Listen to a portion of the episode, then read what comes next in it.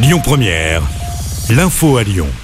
Bonsoir à tous. Dans l'actualité ce lundi, la gendarmerie du Rhône a été visée par des tirs de mortier le week-end dernier dans le deuxième arrondissement de Lyon. Les faits se sont déroulés samedi soir, tard dans la nuit. Aucun blessé n'est à déplorer. Les auteurs sont toujours recherchés. Pour l'heure, personne n'a été interpellé par les forces de l'ordre. Retour sur cet accident mortel à Vaux-en-Velin hier après-midi. Un motard a perdu la vie dans une collision avec une voiture pas très loin du parc de Miribel. Selon les premiers éléments de l'enquête, une vitesse trop importante semblerait être à l'origine de cet accident.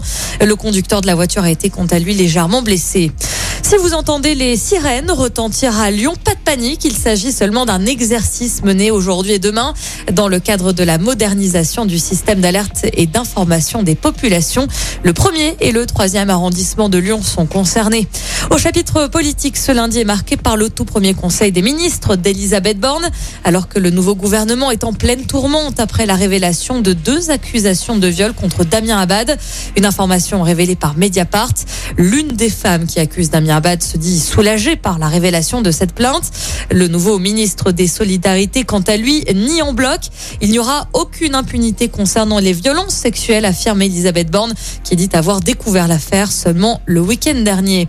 Et puis sachez que les ministres qui perdront aux élections législatives perdront leur place au gouvernement. 11 ministres, dont Elisabeth Borne, sont concernés par ce scrutin. Et puis toujours à ce propos, Jean-Luc Mélenchon sera de passage chez nous à Lyon et Villeurbanne ce jeudi. Le leader de la France insoumise viendra soutenir les candidats de la NUPES aux élections législatives et notamment euh, son gendre Gabriel Amar qui est candidat dans la sixième circonscription du Rhône.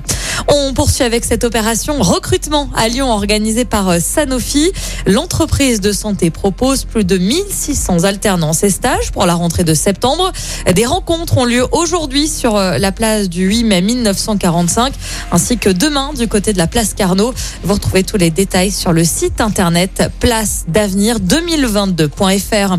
Et puis on termine avec du tennis et l'entrée des cadors de Roland Garros. C'est le cas de Raphaël Nadal et Novak Djokovic. Côté français, on suivra notamment Richard Gasquet, Joe Wilfred Songa, Benoît Paire ou encore Manuel Guinard, quart de finalistes au tournoi de Lyon qui jouent leur premier tour à Roland Garros aujourd'hui.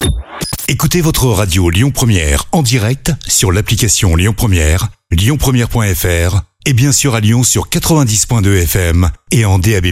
Lyon Première